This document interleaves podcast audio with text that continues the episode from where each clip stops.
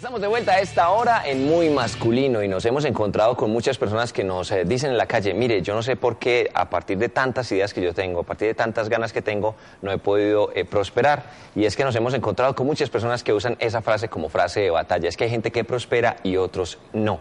¿En qué se basa eso? ¿Le echamos la culpa al gobierno? ¿Le echamos la culpa a las oportunidades? ¿O nos tenemos que echar la culpa a nosotros mismos? Pues esas eh, respuestas las vamos a encontrar con Juan Diego Gómez, nuestro invitado para iniciar el programa el día de hoy. Juan Diego, bienvenido. Gracias Alejandro, un saludo para ti, para todos los televidentes, por supuesto también para quienes regularmente nos siguen a través de YouTube y nuestro canal online allí invertir mejor online. Usted trajo hoy un tema que con toda seguridad va a servir para muchísimas personas, muchos de nosotros que tenemos esa inquietud, porque hay gente que prospera y otros que no. ¿Por qué decidió usted traer este tema específicamente? Alejandro, en el momento de grabar el programa había economías que pasaban por épocas de crecimiento económico fuerte, pero al margen de la coyuntura de que su nación, su país esté atravesando por una bonanza económica, es posible que usted se haya preguntado lo siguiente, porque hay personas que en recesión, en expansión, les va bien, y otras personas que independientemente de cómo esté la economía, siempre se encuentran quejándose. Cuando usted se queja en expansión de que le va mal, y cuando se queja en momentos de vacas flacas, de que también le va mal, el problema no es de la economía, el problema es suyo. Y parte de ese problema gravita alrededor de lo siguiente que pretendemos desarrollar. Se nos ha educado con la cultura de la queja, no del aprovechamiento de la oportunidad. Es más, hay muchas personas que dicen, Juan Diego, pero es que ¿quién progresa en esta, en esta crisis? Y yo les digo, ¿cuál crisis? Pues la crisis de la economía mundial. Y yo le digo, ¿cuál crisis de economía mundial? Cuando usted me está hablando de crisis de economía mundial, por ejemplo, la economía colombiana crece en una de sus mayores tasas durante los últimos lustros. La segunda economía de mayor crecimiento del planeta después de China. Y los Estados Unidos crecen al 4%, que no es poca cosa, para una economía industrializada. Entonces piense lo siguiente, crisis no es una palabra generalizada. Mientras usted habla de crisis, otros, paralelamente, Alejandro, se están dando la gran vida. Y yo les pregunto a esos que se dan la gran vida, ¿qué opinan de la crisis? ¿Y qué me van a decir? ¿Cuál crisis? Eso la crisis parte de una realidad que nosotros mismos nos encargamos de construir. Y recuerde algo, Alejandro, la realidad es una interpretación. ¿Cómo te fue en esa fiesta? Óigame, ¿qué fiesta? ¿Buena? Como habrá Traguito, niñas lindas, música espectacular. Y otro, óigame, qué hueso. Me fui a los cinco minutos. ¿Cómo fue la fiesta? No hay una respuesta única. Cada uno la aprovecha según sus capacidades. Juan, porque es que eh, hemos escuchado de países que tienen grandes problemas financieros, pero entonces bajo esa lógica que usted nos cuenta, que me parece totalmente válida, uno diría, pero entonces no deberían existir ricos en Argentina, no deberían existir ricos en El Salvador, no deberían existir ricos en México, que son países que abiertamente han declarado tener ciertos problemas económicos. ¿A qué obedece entonces que hay ciertas personas que toman las oportunidades cuando se aparecen y otras que no, que hacen de ese selecto grupo de personas que se quejan y se quejan y se quejan? La respuesta, Alejandro, es la siguiente. Esas personas no están acostumbradas a que los compadezcan, a que los salven, a que los subsidien, a que se encarguen de ellos, sino que por alguna razón en la vida les tocó encargarse de sí mismas y asumir las riendas de su destino la mayoría que no tiene dinero se obsesiona por la pensión. Tema que desarrollaremos más adelante. ¿Cuándo el Estado se va a encargar de mí? ¿Cuándo me podré pensionar? ¿Cuándo dejaré de trabajar? Eso se llama que se encarguen de uno. El reto hoy en día, Alejandro, está en encargarse de uno mismo.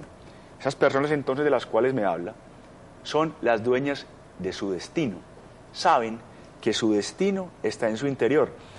Me acuerdo, con base en lo que me está diciendo, que el año pasado Alejandro recibí un correo de una persona de España diciéndome, que aquí las cosas están muy mal, aquí hay una crisis generalizada. Y yo le dije, ¿usted sabe cuál fue la persona que en el 2013 más vio en el mundo incrementar su fortuna? Un compatriota suyo. Un español. Un español. Amancio Ortega, dueño, entre otros, de Sara. ¿Correcto? Entonces, mi pregunta es, ¿sí se puede hablar de una crisis generalizada? ¿O más bien que unos están equipados mentalmente para aprovechar oportunidades que otros ven como problemas? Recuerde la frase con la que algunos programas han sido inaugurados acá. La crisis es solo un cambio de millonarios. Mientras otros dicen, wow, esto está en crisis, otros están felices con ella, haciendo dinero. Juan, eh, usted toca un tema bastante sensible, el tema de la pensión, un tema que toca llaga porque realmente nos encontramos con muchas personas que ven la pensión como el fin de sus días. Es decir, yo sigo trabajando fuertemente para cuando me llegue la pensioncita. De hecho, lo usan con ese diminutivo, pensioncita, porque saben más o menos qué es lo que les va a venir. Esa es una de esas formas que, que, la gente piensa, el gobierno se va a encargar de mí, entonces pues al fin y al cabo yo estoy ahí como tranquilo porque al fin y al cabo estoy cotizando la pensión. Así es. Y yo digo lo siguiente, Alejandro, y le digo con respeto para quienes, para quienes durante mucho tiempo han trabajado y quieren su pensión. Una persona con educación financiera. No debe preocuparse por su pensión, debe preocuparse por activos que generen ingresos, por la construcción de activos que generen ingresos. Mire, Alejandro, la mayoría de las personas no va a poder pensionarse.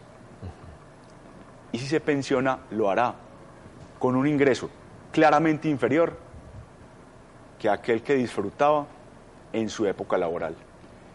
La pensión es prima hermana de la quincena, prima hermana del salario, prima hermana de la prima que muchas personas buscan para tener unas mejores condiciones laborales.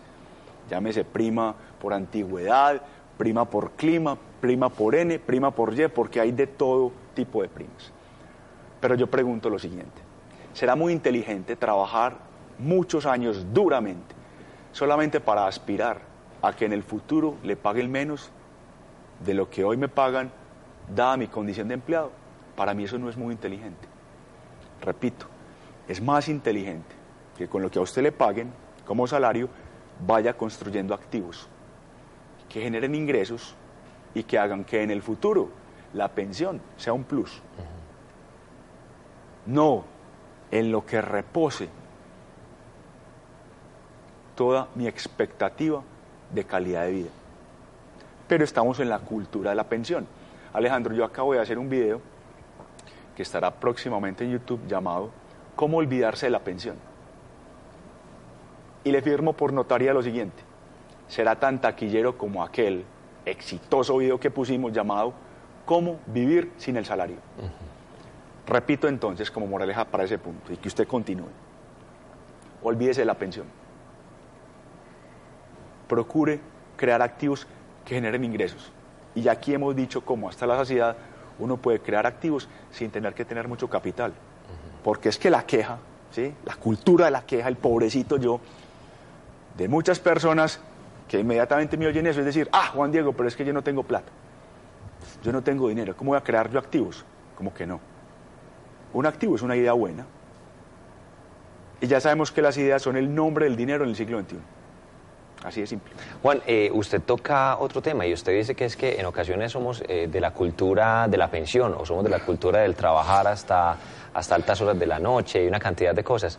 Entonces, ¿hasta qué, culpa, ¿hasta qué punto es culpa de las personas el, depender de un salario, hasta qué punto es culpa de las personas el, depender de lo que será en un futuro una pensión, eh, de quién viene siendo la culpa, o hasta qué punto es nuestra propia culpa el soñar con eso y el depender de un salario. Cada 15 días esperar y tener una prima ya incluso vendida por completo. Tenemos que asumir las culpas, Alejandro, y es culpa nuestra. Es que aquí no asumimos responsabilidades. Usted no ha oído mucha gente decir, es que me dejó el avión. ¿Cómo así que me dejó el avión? ¿Cómo así que me dejó el avión? Llegué tarde al aeropuerto. que es distinto. Es que mi empleador, mi empleador no me deja ser rico. O es que con este gobierno nadie es rico.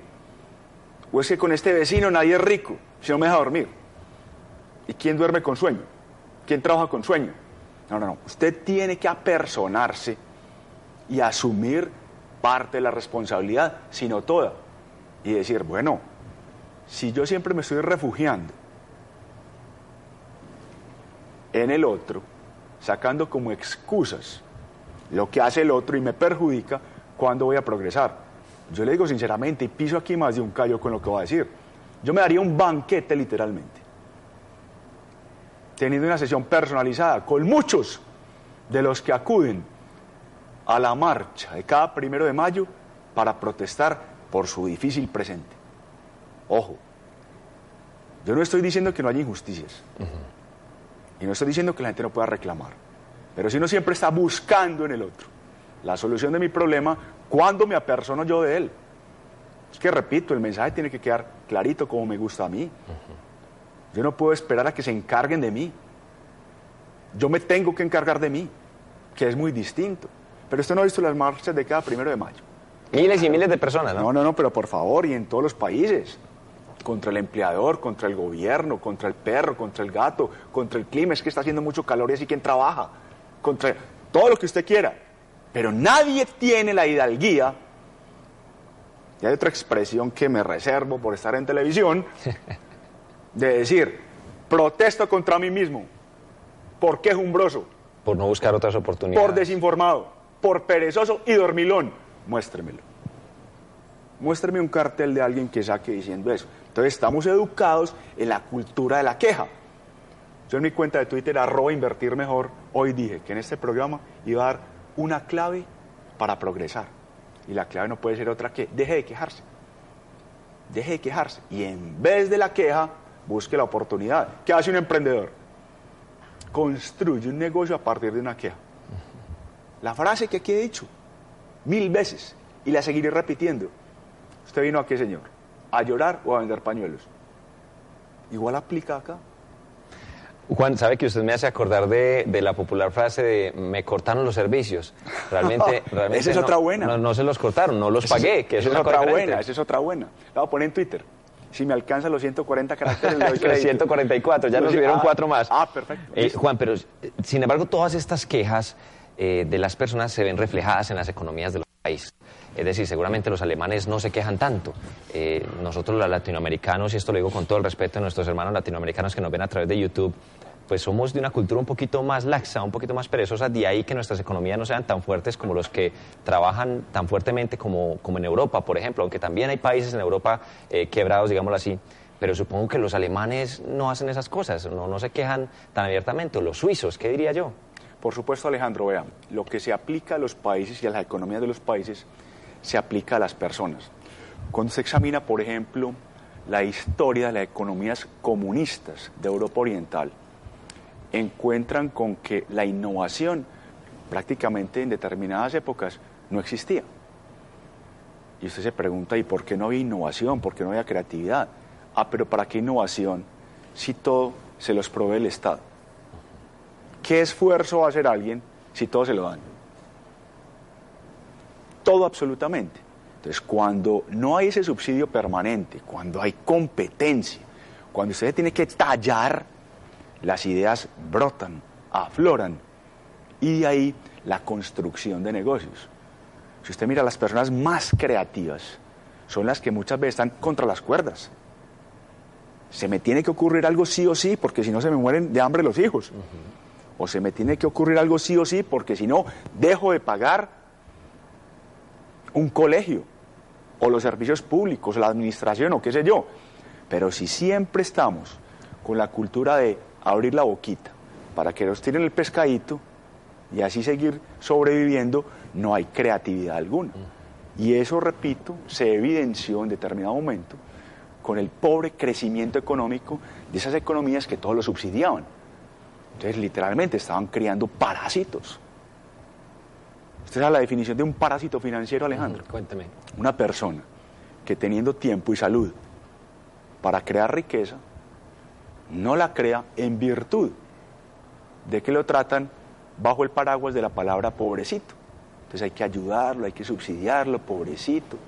Entonces la persona se acostumbra a que Toda le den vida, toda la toda la vida. vida, toda la vida, a quejarse, a lamentarse, a llorar, pero no desarrolla todo aquello que tiene dentro de sí un potencial infinito porque no se ha enfrentado a la urgencia. Y permítame, le interrumpo, y ahí cabemos todos. Es decir, usted ha hecho mucho énfasis en esto, y, y- y- y voy a usar una de sus frases en el programa, tal vez creamos callo o pisamos callo en esto, pero todos nosotros nos acostumbramos a recibir una quincena, y esa quincena que nos da esa tranquilidad momentánea, nos hace no pensar en nada más, en qué otra cosa puede hacer. Es cuando uno lo echan del trabajo que uno dice, bueno, y entonces yo qué otra cosa sé hacer. Eso es algo que usted ha defendido, y, y- y no es que Juan Diego esté en contra de los salarios, de los No. asalariados, no.